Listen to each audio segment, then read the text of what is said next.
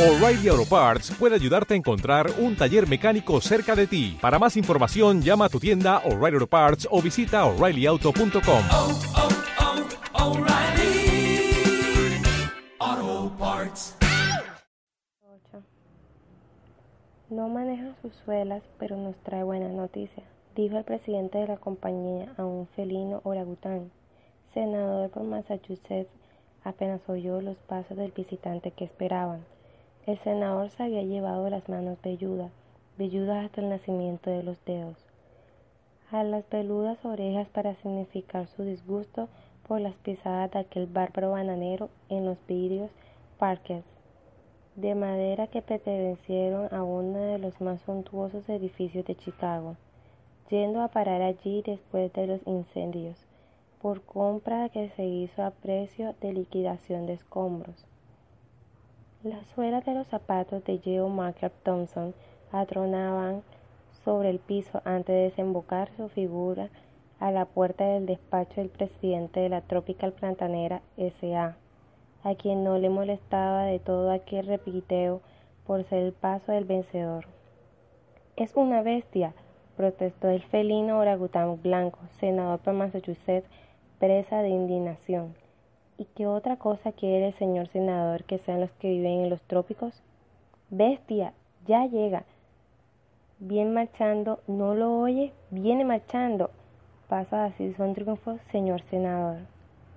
Geo Michael Thompson, imaginando el sillón en el que se sentaría para escucharlo, los pescosos, la luz tácita de los ventanales velados por persianas verdes, los mapas roturados como cicatrices de la pobre Centroamérica colgados de las paredes. No menguaba la fuerza de sus pasos al avanzar, por el contrario, ya se cerca de la puerta de despacho pateaba más duro. ¿Quiere usted que nos sentemos, señor Michael Thompson? dijo el presidente de la compañía amablemente al fin había llegado. El ferino orangután blanco, senador por Massachusetts, jugó sus ojillos de color de confies. Lo hemos convocado urgentemente, señor Marker Thompson, para oír de sus labios los informes que tenemos sobre la posibilidad de anexar esos territorios a nuestra república. Desde 1898 que no tenemos anexiones y eso no puede ser. Ja, ja, ja esponjóse al reír como si se riera con todo el pelo rubio de su cuerpo asomándole por la bocamangas y por el cuello, como una especie de musgo de oro. El 7 de julio intervino el presidente de la compañía. Se cumplirá el octavo aniversario, octavo o sexto, de la anexión de las islas Hawái, y el señor senador por Massachusetts, aquí presente, no fue ajeno a esa gran conquista. Es un técnico, es, una, es un especialista. Una anexión de territorios, por eso lo he convocado. Gran honor, exclamó Market Thompson, torpemente embutido en el sillón de visitantes y desesperado de verse en aquella actitud pasiva, siendo que él traería ya casi anexado a la República de ese territorio. El senador se inclinó más para ver el mapa que tenía extendido en el escritorio que para agradecer la felicitación, un monóculo ligeramente teñido de verde, casi una esmeralda plantándose en el ojo izquierdo para examinar el mejor mapa y entre los clientes se le vio la lengua temblorosa, granuda, como tomando aliento antes de hablar. Efectivamente fue un honor muy grande para mí estar al lado de mi conterráneo, señor Jones, nacido en Boston cuando provocamos en Hawái una revolución que dio por resultado la anexión de esa maravillosa isla a nuestro país. Sin filibusteros, sin filibusteros, repitió el senador clavando en el visitante su ojillo de, de confite rosado a través del monóculo verde. Las revoluciones nuestras, mmm, Marker Thompson, para que nos informe de viva voz sobre las posibilidades de anexarnos esos territorios que dan sobre el mar Caribe tan importante para nosotros. Marker Thompson, saliéndose un poco del sillón, empezó a hablar ensayando algunos ademanes, amplios ademanes, lo que al presidente le pareció insoportable. Sin restar valor en lo más mínimo a la forma como se anexaron las islas Hawái, debo participar mi información haciendo ver que los territorios que ahora tratamos de anexar no están poblados de bailarines de hula hula, sino de hombres que en todas las épocas han combatido y donde la muerte con bravos capitanes, la flor de Mandes, y después con los más audaces consarios ingleses, holandeses, franceses. Por eso el señor senador, dijo el presidente de la compañía, excuso ya que los métodos pacíficos son los que deben emplearse, nada aventuras armadas innecesarias. Pacíficamente, como se dice en Hawái, procurar primero que el capital invertido sume las dos terceras y entonces proceder. Y por eso yo, sin desentir del criterio del señor senador, expliqué cuán diversos son los habitantes de los países de América Central de los de las Islas Hawái, para corrobar en todo el propósito de la anexión pacífica. ¡Bravo! exclamó el presidente de la compañía.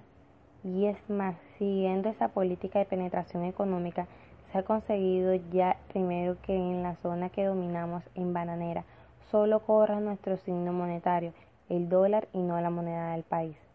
Es un paso muy apreciable, subrayó el senador levantando los ojos del mapa al tiempo de soltar el monóculo como una escúpida verde de sus párpados rosados. Segundo, siguió Marker Thompson, hemos abolido el uso del español o castellano y en Bananera solo se habla inglés, así como en los demás territorios en que nuestra compañía opera en Centroamérica. Excelente, excelente, terció el presidente de la compañía. Y por último, hemos también desneutralizado el uso de la bananera nacional. Solo se enarbola la nuestra. Un poco romántico, pero pero útil, cortó la palabra al felino orangután blanco del presidente. Usan nuestra moneda, emplean nuestro idioma, enarbolan nuestros colores. La anexión es un hecho. Lo que falta en el informe, sigue el senador, es tener el detalle de nuestras inversiones, de nuestras tendencias en tierras, empresas subsidiarias o auxiliares, influencia en la banca y el comercio para poder planear la organización de un comité de seguridad pública que se dirija a Washington, pidió la conexión. Aquí la mía, pensó Margaret Thompson. Voy a dejar a este mono como néculo, del tamaño de su anteojito verde. Se puso en pie, pasóse la mano por la amplia frente, como si recapacitara y fijó sus ojos castaños antes de hablar. El gobierno actual de ese país no se dio el derecho de construir, mantener y explotar su ferrocarril al Atlántico, el más importante de la República del que tenían construido los cinco primeros tramos y no los ha cedido sin gravamen ni reclamo de ningún género. Bueno, entonces lo que ese gobierno quiere es la anexión, ya nos está cediendo todo su ferrocarril al Atlántico que es lo importante y que ellos tenían construido, dice usted, en un cinco primeros tramos. Me parece que no hay proceder a que se haga la declaratoria en Washington. Se estipula además en el contrato por el que nos cede el ferrocarril que en dicha transferencia se comprende sin costo para nosotros. El muelle del puerto, de su puerto mayor en el Atlántico, las propiedades, material rodante, edificios, líneas telegráficas, terrenos, estaciones, tanques, así como todo el material existente en la capital, como son durmientes, rieles. Nos deja usted Margaret Thompson con la boca abierta. El que firmó ese contrato estaba borracho. No estaba tembaleándose, pero no borracho. Si por si eso fuera poco, el terreno que ocupan todos los estanques almacenes de depósitos, muelles, banateales, y 1500 caballerías en un solo puerto, fuera de 30 manzanas en el puerto y una milla de playa de 100 yardas de ancho a cada lado del muelle.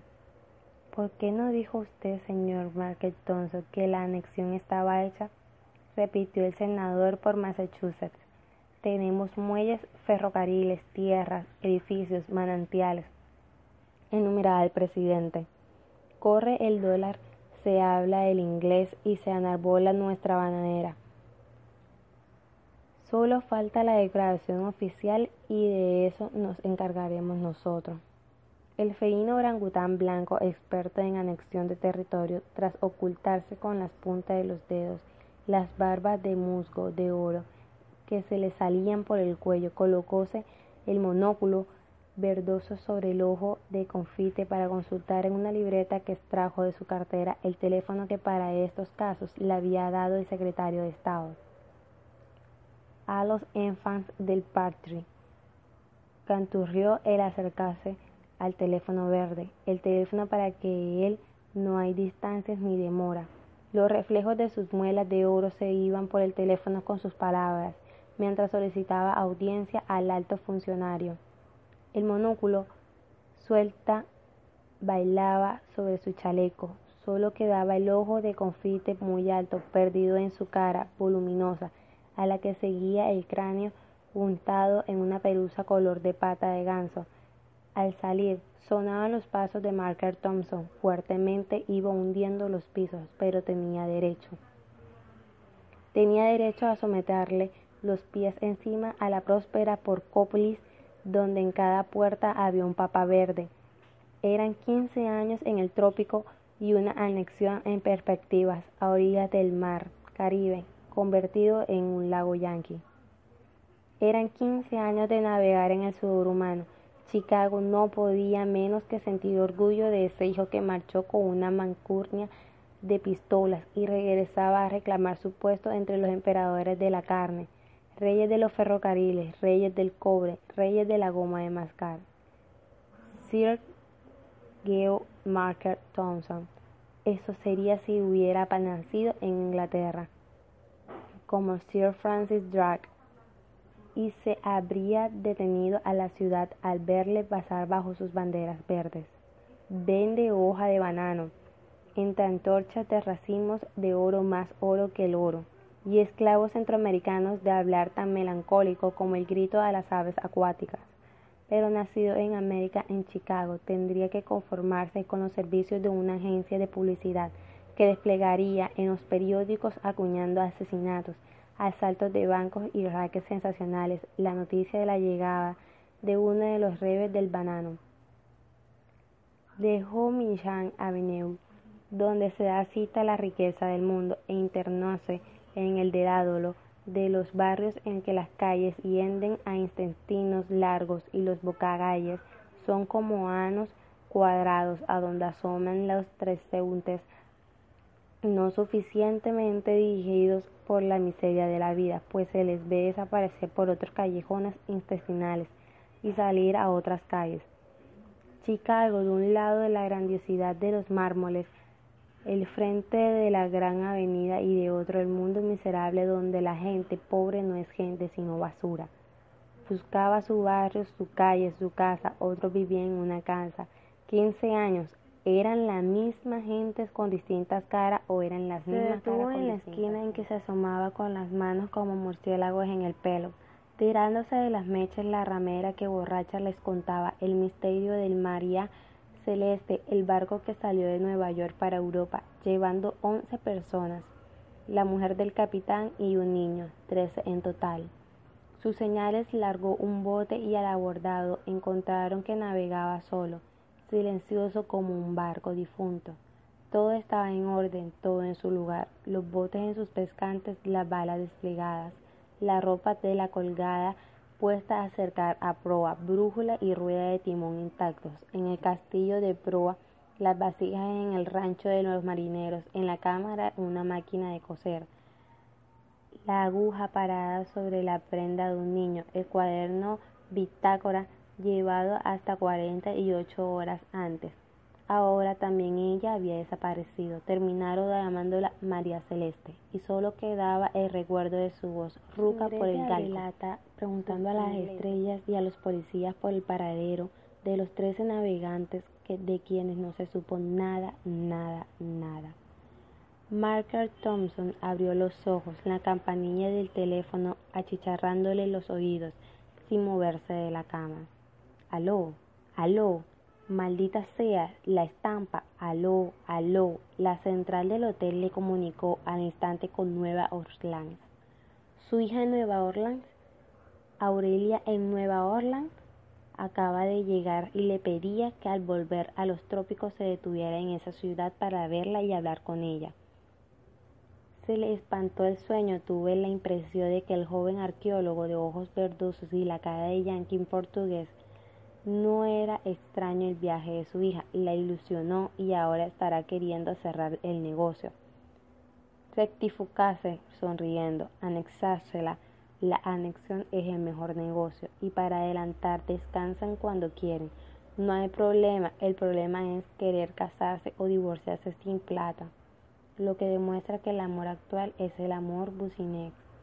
Y cuando, como en el caso de Mayarí, deja de serlo, se vuelve una locura que no cabe en la tierra, que nada tiene que ver con la raza humana. Aurelia es dueña de lo que dejó su madre.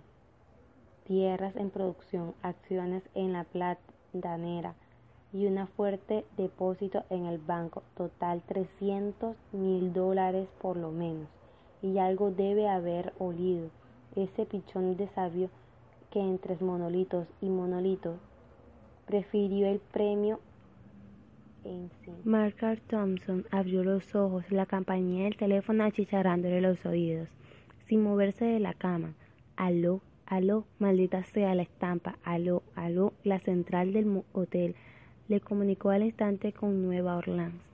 Su hija de Nueva Orleans, Aurelia de Nueva Orleans, acababa de llegar y le pedía que al volver a los trópicos se detuviera en esa ciudad para verla y hablar con ella.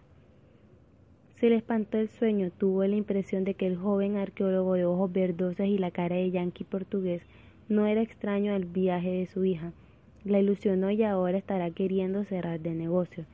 Rectificándose, sonriendo, anexarla, la anexión es el mejor negocio y para adelantar las cosas se ha disparado esta babosita a mi encuentro. Que se casen, los ricos se casan y se descasan cuando quieren no hay problema, el problema es querer casarse o divorciarse sin plata, lo que demuestra que el amor actual es el amor bocinex, y cuando, como en el caso de Mayarín, deja de serlo, se vuelve una locura que no cabe en la tierra, que nadie tiene que ver con la raza humana.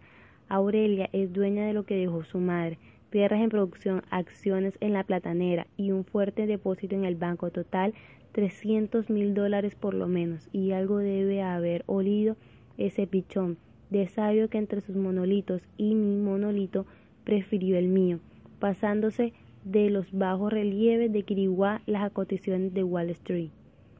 Encendió un cigarrillo y abrió el diario que acababa de traerle el camarero. Ojeo, ojeo, ojeo.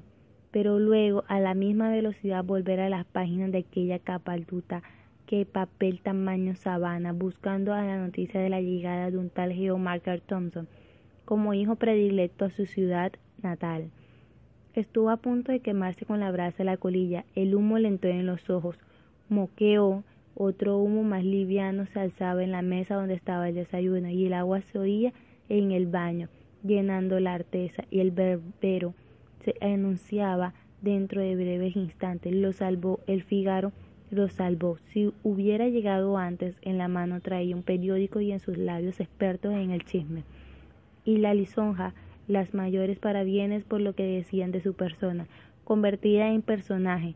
Le arrebató el papel de un tirón, allí estaba y como él no la había encontrado, su fotografía en un periódico de Chicago, qué confortable, el mejor diario de Chicago, su fotografía entre banqueros y políticos, la frente amplia del pelo abundante, los labios carnosos, los ojos inteligentes y abajo su nombre.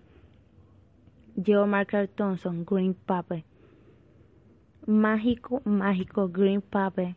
Leyó, devoró el artículo hasta el final, hasta el último punto, el deleite de poseer un espejo en que las cosas se cambien. Esos son los periódicos, espejos que en las cosas aparecen otras, que creían las estúpidas linfas que copiaban a lo lobo la imagen verdadera, que las planchas venencianas de hondo bisel que no figuraban en un ápice lo que se les ponía enfrente. Creían que el hombre no iba a inventar algún día ese otro espejo, ese divino espejo del periódico donde todo aparece mejor o peor, pero jamás igual. Y allí estaba reflejado, copiado, retratado en el fondo de un río doblado en muchas páginas. Un periódico es un río de papel doblado. Se va a medida que corren las horas. Otros periodistas quieren entrevistarlo otros espejos, nuevas fotografías, duchas de letras, nuevas deformaciones insospechadas, bañadas, hazañadas en las costas atlánticas del extremo que une las dos Américas, uno de los pulpos más raros, el pulpo Lo atrapa en el litoral de Nicaragua, lucha con él a cuchilladas, cac en una hamaca de peces musicales, todos los que navegan con él se duermen. En el río Motagua, vestida de novia, se suicida por él en como una princesa maya. La selva, los cocodrilos que se alimentan de agua especial. Un tamaraces. El bosque de la goma de mascar, los indios lacandones y un día la fortuna, el plantador de bananos en las mejores tierras del mundo para esos cultivos, sembrados sobre el bello verde de la tierra puber donde el lodo de los ríos tiene color de girasol y salen las estrellas de día en los ojos de los tigres y unos gatos dorados en anillos negros que no son tigres ni jaguares, sino una especie rara en el ocelote. No atacan el hombre, son los perros que se usan por ella. Tienen además la particularidad de producir una saliva dulce cloro ambarino que los nativos recogen en pequeños recipientes y usan después como jarabe para preparar refrescos como la insolación. Y los millones, una noche en pleno trópico, el rayo le dio espaldroso, estuvo convertido en sus manos, tocaron, se convirtió en oro. No alcanzaría a ser más de un puñado de objetos, por el contrario, fue mucho, muchísimo. El trueno multiplicó sus manos, sonidos y ecos con todos los movimientos de sus dedos para abarcar las tierras donde hoy está regada y en producción de millones de racimos de oro verde, la más fantástica plantación del guaneo que el parador norteamericano prefiere. Y de relámpago se convirtió en lo que era el Papa Verde, el Papa Verde, nombre que los voceadores de periódicos paseaban como estandarte por las calles de Chicago, nombre que los voceadores centenares de calle de pequeñas que el Grand Pape, Grand Pape, mientras que en la Bolsa de Nueva York de París del mundo subían las acciones bananeras, tomó a 511, tomó a 617, 702, 809, Grand Pape, Grand Pape. Secretarios, guardaespaldas y abuladores formaron un círculo cerrado casi impenetrable alrededor de una persona. Una palpable atmósfera de bala enfrió sus días y sus noches, de bala no disparada, de balante. Hecha frío metálico y amabilidad, alrededor suyo pistolas ametralladoras, armaduras de acero muy delgado, locales y vehículos blindados. Los aduladores venían a que se viera en espejos de porcelana, revistas de gran lujo donde solo asoman la cara de multimillonarios y el papel áspero, el papel de diario dejó de existir en su mundo sustituido por superficies laminadas para sedas y perfume, donde con letras de oro se le enfocaba de cuerpo entero como un virtual candidato a copar en el futuro la presidencia de la compañía con el título del Papa Verde. Pontifios de la bananera del Caribe digno de llevar en el anular la esmeralda. Margaret Thompson aspiraba a todo. Su ambición era ser el Papa Verde o gobernador de los nuevos territorios anexados. Lo daba ya por hecho el presidente de la compañía y el senador por Massachusetts. Le esperaban a las diez horas. El felino orangután blanco le tendió las manos velludas con las uñas lustradas casi color de mandarina pálida. Cordialidad desusada pero explicable. Había visto en los periódicos todo lo que era y lo cotizaba mejor. Vengo de Washington, se apresuró a decirle, pero si les parece nos sentamos. Traté el asunto de la anexión con el secretario de Estado, viejo amigo mío, y hay mucha tela internacional que cortar. Dígame, señor Marker. Thompson, ¿qué distancia separa lo que nos pertenece en esos territorios de la colonia inglesa llamada Honduras Británica? En el mapa lo tiene el señor senador y si me permite podemos establecerlo enseguida. Plena vencida inglesa, exclamó el senador maciando el confite del ojo rosado en el monóculo acuoso por el mapa abierto sobre el estorio. Plena vencida inglesa, Inglaterra suele apropiarse de lo que la conversión del globo considera útil a la corona, alegando vencida. Es dueña de los mares para ser vecina de toda la codicia y avasalla, pero en este caso la vecindad no es ficción sino realidad geográfica.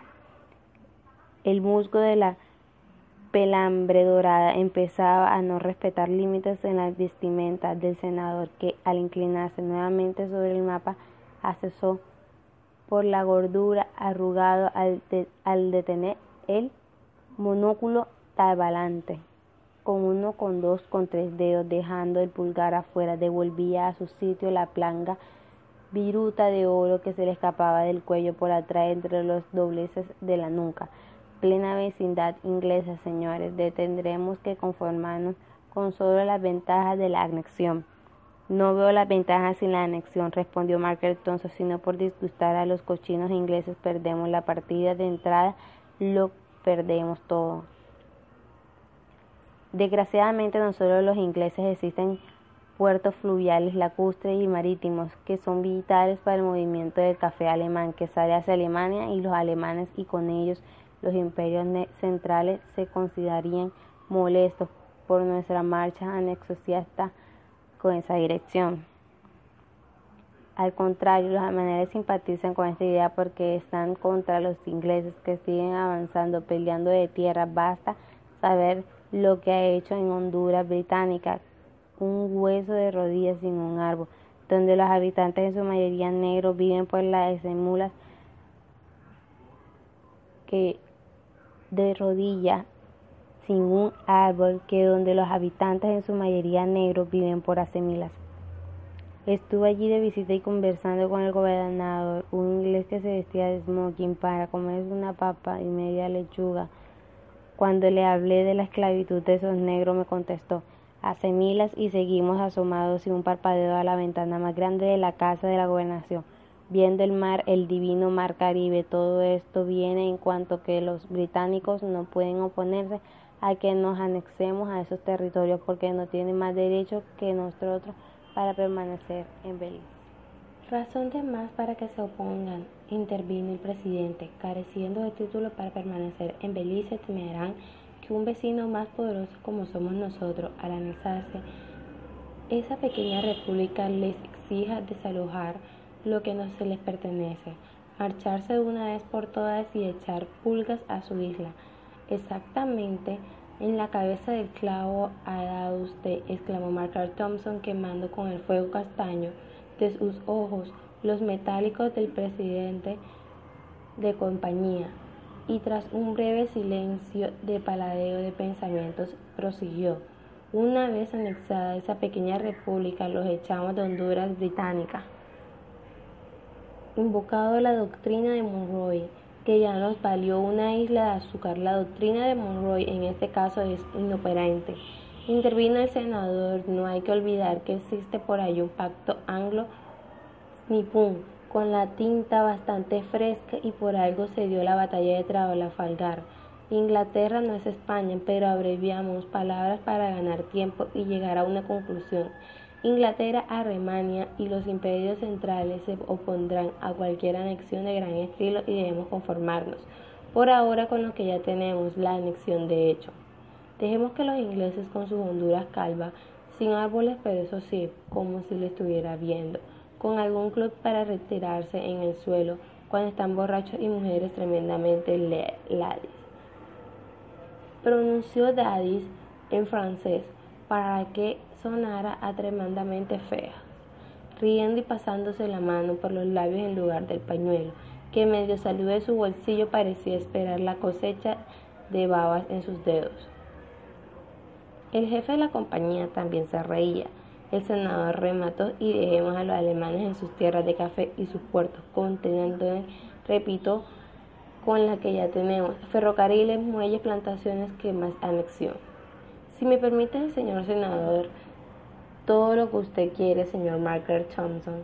El problema ha sido mal planteado y por eso la conclusión a que ha llegado el señor senador con su excelencia, el señor secretario de Estado, me atrevo a calificarla de inaceptable para mí. Voy a explicarme las tierras que está operando a la compañía no le pertenecen legalmente. No somos dueños, no poseemos título alguno para permanecer en ella. En cualquier momento se nos puede decir, afuera caballeros, que esto no es de ustedes.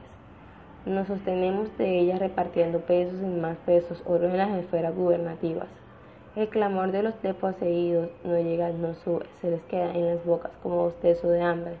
Hay un muro de oro entre el pueblo y los que mandan, y ese muro de oro somos nosotros. El Señor que mantiene no reducir el problema de las plantaciones solamente a los intereses que defendemos, porque entonces es tiempo perdido. Hay otros hilos vitales en el juego político. La opinión pública es una mosca estúpida de nuestra prensa. Puede atrapar con sus telarañas. Debe hasta Panamá, porque México, aún sin haberle tomado Tehuantepec, es parte de nuestra continuidad geográfica y del sistema norteamericano. Esta campaña paralela a una serie de comunicados sensacionales sobre la vasta red de espías japonesas en América Latina y el peligro amarillo prepara un clima favorable para nuestras políticas anexionistas. Si antes de hacer el canal por Panamá se pensó en Nicaragua y Tehuantepec, nada tiene de extraño que entre Tehuantepec y Nicaragua surja un estado de la Unión llamado a evitar de que los japoneses, aprovechando la carretera panamericana en construcción, ataquen desde México, el canal de Panamá y nuestra flota quede embotellada. Insistir en esto, el embotellamiento de la flota, datos técnicos, opiniones que personas autorizadas, siempre dispuestos a opinar a nuestro favor, porque tengo entendido que contamos con algunos representantes en el Congreso. Pontífice del divino mar Caribe es lo que debería ser, pensó el senador por Massachusetts oyéndolo hablar. El señor senador nos hará el bien de volver a Washington, dijo el presidente de Tropical Platanera S.A. Y si el momento internacional no es propicio para una anexión a lo por una anexión de gran sentido, creo que nuestros intereses podrían haber cubiertos si se establece sobre esos territorios de un protectorado por 100 o 200 años. No sé, no sé hasta dónde, porque como dije a ustedes, esa no es gente de bula bula, sino de guerra, y el protectorado en sí ocultó el cebo de la liberación estimularia sus instintos belicosos y sería fuente de mártires de lucha. La anexión, en cambio, no deja ninguna esperanza de ninguna esperanza. Piensen ustedes que para llegar a lo que tenemos tuve que arrancar gente como árboles, que les rompe las raíces y echa nuevas raíces, incendiarle las casas en que vivía. Me le pretexto de combatir las prestes de que nosotros vimos, importamos de Panamá y vencer algo que parece increíble la tenacidad del nativo, su capacidad de trabajo cuando lo espolea la competencia nuestra y obtenían ganancias apreciables con su fruta. Hubo de diezmarlos unos el cuartel al servicio militar y otros al agua ahogados o al tigre o al tamagás. Esto les hará ver a ustedes cuán difícil nos sería allí mantener un protectorado. La misma dificultad habría intervenido el senador en obtener firma de los que tendrán que solicitar a nuestro gobierno el acta de anexión como se hizo el caso de las Islas Hawái. Cambia, cambia. En primer lugar y en el idioma más elocuente de los hechos se nos solicita la anexión obsequiándose un ferrocarril que no solo se nos obsequia sino pásmense Geomarker, como le llamaba Aurelia, llegó a Nueva Irlanda de incógnito y peseaba con ella por las calles de la ciudad como animal caído en una trampa, haciendo de papá por primera vez en su vida. Impecables los zapatos ilustrados por los limpiabutas, de color que charlaban los cueros con su alegría al ir abertunando, untando, cepillando, musicalando, con el ir y venir de la badana en polea sobre un lado de la frente para dejar al otro suelto el mechún de pelo rubio algo cenizo. El estado de Aurelia exigía largos paseos a pie y Geomarque la acompañaba de escaparse en escaparate, de esquina en esquina, paseando, como dice en el trópico. En las esquinas el cielo mostraba su joyería sobre el cielo te preservaba nocturno y la ciudad su gente de color vestida de colores chillinos, negros, regados cuando había luna, como frijoles en su mantel de fiesta. Geomarker dijo, ella tirándole del brazo, ven, vamos a leer ese cartel, dice algo de la fiebre amarilla. Mejores propuestas me han hecho. Ven, Vamos a leerlo, hay que saber qué dice. Lo mismo que decía el otro y el otro. ¿O crees que tú en cada cartel va a cambiar de texto? La separó suavemente del muro para que no se detuviera a leer aquel heraldo. De muerte redactado en términos municipales de sus letras empapadas. En el luto de la peste se sorprendía un redacto bao del arma. Al recordar ese sitio, de 1867, cuando la fiebre amarilla diezmó la población. Michael Thompson pasó muchas veces por Nueva Orleans, pero nunca se detuvo hasta ahora que acudía al llamado de su hija, desde una noche en que, siendo muy joven, tras beber abundantes copas, al salir de la taberna lo arrastró bajo una lluvia torrencial. El turbión de aguas que inundaban la ciudad lo correteaban los zarandeaba entre los muebles de las casas. Y en ese momento la correntada trajo a un nuevo sujeto engarabatado y silencioso, sin burbuja de respiración, en el agua que fluía tibia. Ya casi llegando a los techumbres, algunos llegaban y se iban sin una palabra, sin un ay, sin un grito, sin el patalear de los que se ahogaban. Uno le acercó el brazo y yo, Mary, que al tomarlo para que no se le llevara la corriente, tuvo la sensación de haber palpado a un náufrago. El alba fue tiñendo a la ciudad y Mark Thompson, que empezó la noche en una taberna entre borrachos alegres, viose flotando en un círculo de esqueletos vestidos tan animados como los de cualquier otro club. Unos mostraban las calaveras, otros sus rostros despargaminados, cadáveres de la inundación arrancó de algún cementerio. Le conmovió pensar que una mujer que le pasó rozando, él la tomó por una ramera borracha. Temperatura de fuego y la evaporación sofocante en uno de los naves que separaba del puerto hacia el Caribe. Atravesando por aquel club de muertos en que amaneció ese día, refugióse Michael Thompson. No tuvo paz hasta desbarcar en la costa de Honduras. Yo, Marca, ¿aceptas? dijo su hija sacándolo de su pensamiento. ¿Aceptas un pacto firmado a ciegas con tu hija? Debo saber de qué se trata. Si te nombran gobernador de los territorios anexados, perdonas a Rey Salcedo. Margaret Thompson casi le quitó el apoyo del brazo, retirándole de su arrimo, pero Aurelia la retuvo silenciosa y siguieron por la calle, ella mirándose los pies, la gente pasaba, pasaba, ausentes vehículos y él tratando de buscar en algún reloj público la hora exacta y pongamos por caso que no lo perdonen. Aurelia volvió en sí levantando la cabeza. Pues entonces yo, Market, no me perdones a mí, no me perdones. Muy bien, no te perdono y como se debe hablar de todo, no sé si mis abogados te avisaron que lo que fue de tu madre y de Mayari, tu hermana, está en tus órdenes. Es tuyo, debes entrar en su posición y disponer. Ayer me avisaron, pero no se habla de interés, sino de algo que no tiene valor, tu perdón. Quiero que lo perdones, me parece que en la medida de tu perdón él seguirá valiendo para mí lo que creo que vale.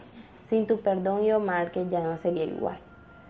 La ofensa para mí no está en que vayas a ser madre, sino en que se haya marchado sin ponerme una letra comunicándome sus intenciones. Está semi abandonada, no tiene noticias de él.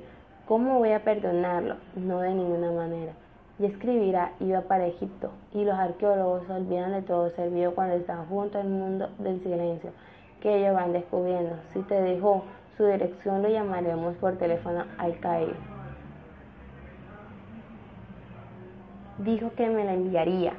Supo de tu estado, no le dije nada porque me parecía que era usar el ser que venía para atarlo, y ya estamos demasiado involuntariamente atados en la vida para que también sirva de atadura y cárcel lo que no ha nacido.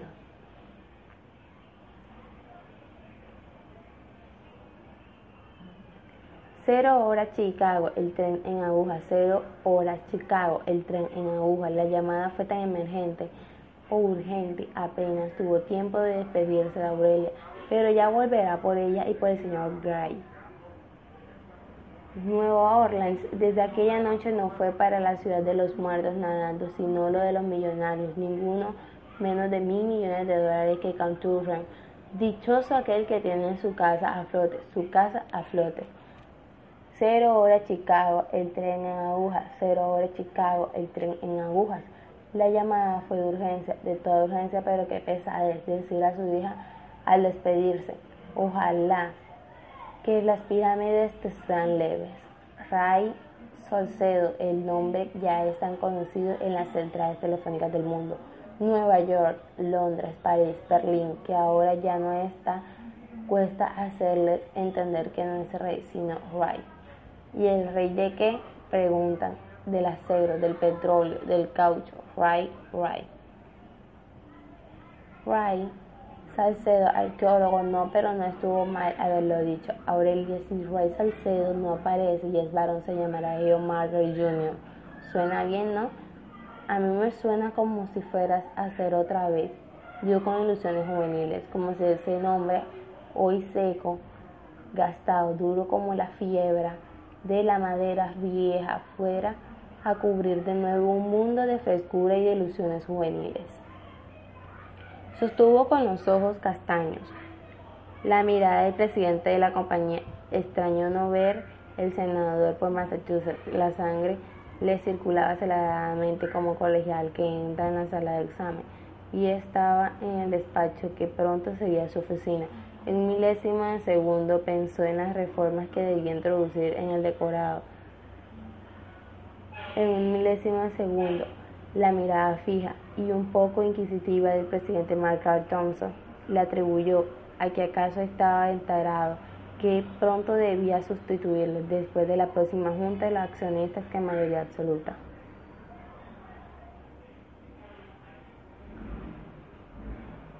El presidente de la Trópica Platanera, S.A., vio a Mark Thompson levantarse y a salir un hacer sonar los pasos. ¿Cómo hacer volver de la muerte a Charles Pfeiffer?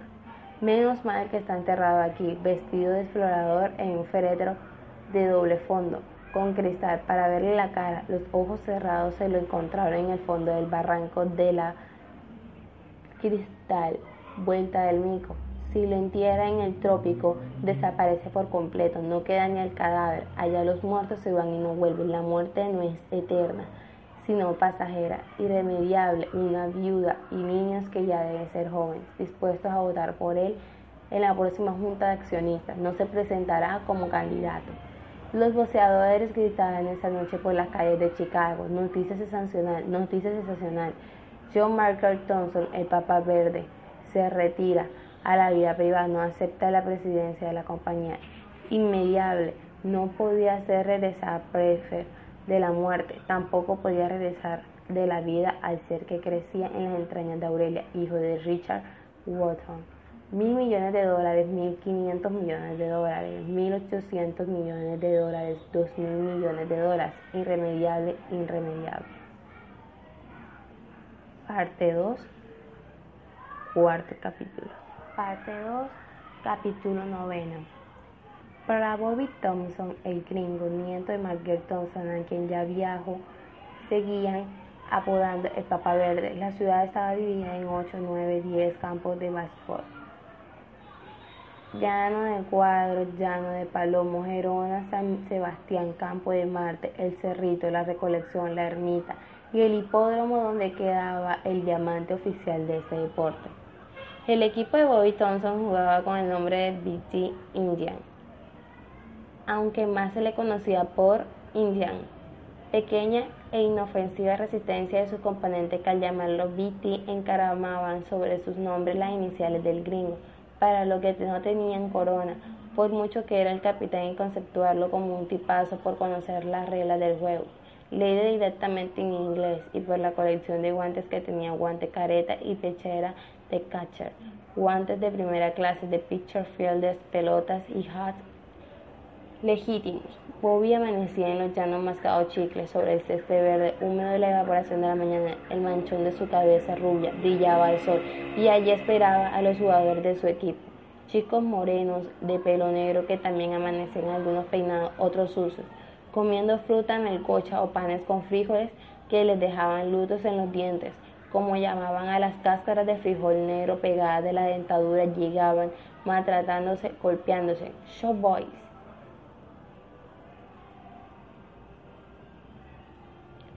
Por fortuna barría el San Juan, se dijo la Sabina Aguirre, cuando a la puerta de la casa vio detenerse un automóvil tres veces más grande que la bomba del señor sepultado de San Felipe. Llegaban en busca del licenciado El maestro barbero estaba terminando de darle la segunda pasada para descontrolar la barba. Apúrese, maestro. Entró a decirle la Sabina, le va a dejar a los cachetes como nadie, ya ni que se fuera a casar. El automóvil ya está allí por vos. Voy a decir que te esperen, vale que están bajo techo. Es un automóvil que parece un palacio.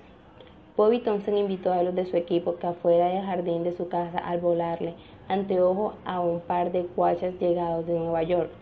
¿Van a trabajar en el 5? preguntó Plumilla Galicia. No seas bruto, no le contestó Bobby. Son los hermanos Doswell. ¿Qué son ellos? ¿Cómo que son? Hermanos, hermanos, pero ¿qué hacen? Son abogados, dos grandes abogados de Nueva York. La Parlama Juárez empezó a reírse detrás de los cristales que daban al jardín. Parecían dos muñecos en un escaparate. Vestían trajes de impecable corte. El mismo traje de franela oscuro repetido dos veces, la misma camisa blanca repetida dos veces, la misma corbata roja repetida dos veces, los mismos zapotes. La parlama soltó la risa aún contenida pero irresistible. A Bobby le cayó mal oírle reírse de aquellas personas y le aplicó un trastazo en el pabellón de la oreja. Juárez enrojeció al llevarse la mano a la oreja caliente, dolorida, la risa convertida en agua amarga. No seas bestia, vos gringo, o vos dirés que porque estás en tu casa no te puedes romper la jeta. ¿Qué más tienen esos tus paisanos para que uno se quede o se pueda reír de ellos? Cómo nos regimos de voz de tu tata cuando los muchachos le gritan, allí va el papá, y se esconden. El otro le apoyó la mano amistosamente en el hombro. Perdóname, vos Barlama dice mal, no hiciste mal, intervino Plumilla de Alicia, siempre con la camisa afuera vendiendo servetillas. Este Barlama es muy abusivo. Que de achipuste, vos quien le tire el hueso. Puño de tierra, bueno, boys, yo no los traje a que pelearan en mi casa. Ni me acordaba, y eso que me dejaste ardiendo la oreja, ya te dije, gringo, que todo lo de ustedes nos da risa, y nada de lo que nos dicen nos da cólera, porque lo de nosotros no tomamos en cuenta. Vida Mota, utilizado por el viejo Mark Thompson, colocó en el cantapacio con la cola del protocolo sobre una mesa mármol al centro un reloj de metal dorado con la esfera en forma mundo media de los minutos. Los abogados Alfredo y Roberto Doswell de la ciudad de Nueva York, dijo el viejo Macro. Entonces en español dirigiéndose a los mellizos, agregó el señor licenciado Reinaldo Vidal Nota.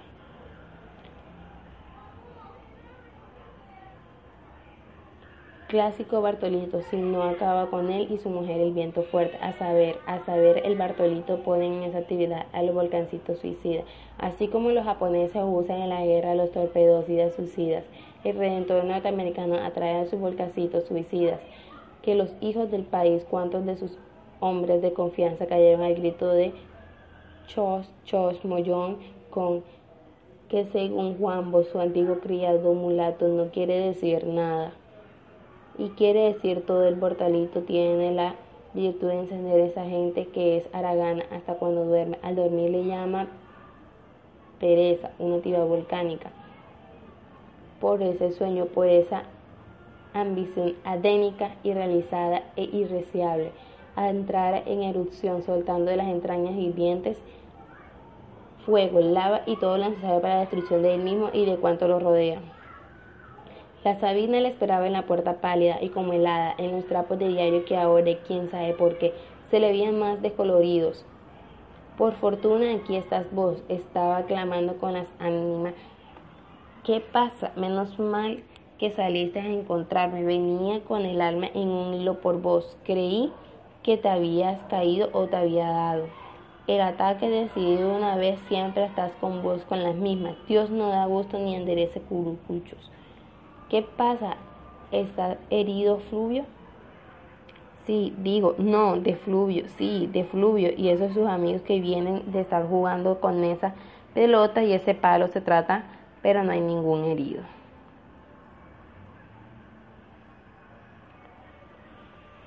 Por leer el diario no voy a ser yo quien se condene Reinaldo. Reinaldo, Sabina, Reinaldo. Perdóname, es que yo siempre me confundo con Reguilete. Tu nombre viene de Reguilete. Tampoco Sabina, pues como se te iba diciendo por leer el periódico, no me voy a condenar nunca, lo leo, pero ahora con todo eso que dicen que pasó en la costa hace más de un año y eso de la herencia de los millones que es actualidad, quiero saber bien y como no sé leer muy muy de corrido, voy a ir en busca de una sobrina para que me lo lea. Busca si hay te que quien quita consigas, ya va siempre la carne voy a llevarme el periódico, ¿vale?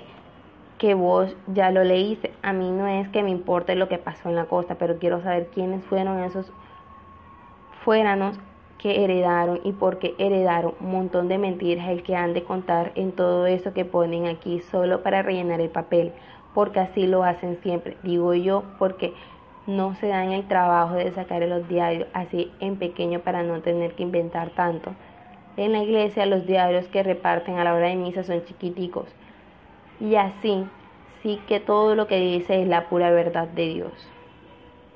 La visita tuvo tiempo para recapacitar y decir al marcharse la compradora que no compró nada. ¿De dónde saqué yo, Tomasita, que en este asunto había un gran misterio? Por eso vine, pero como no te molesto nunca, una vez se perdona. ¿Y cómo te ha ido? Yo diciendo, y me vas a dar permiso de formar.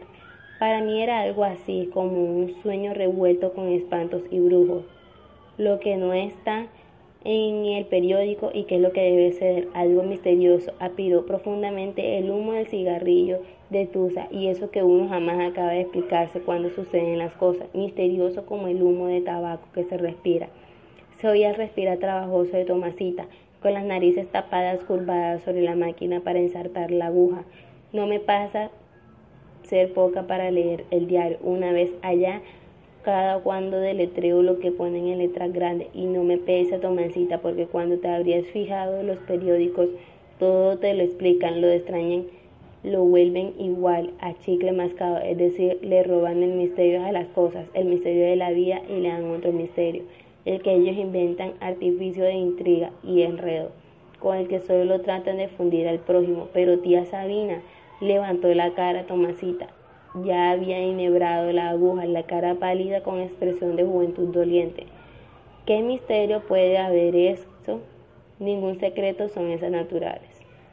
Y es que estás construido sobre un cementerio. Allí tienes una prueba de lo que estaba yo diciendo.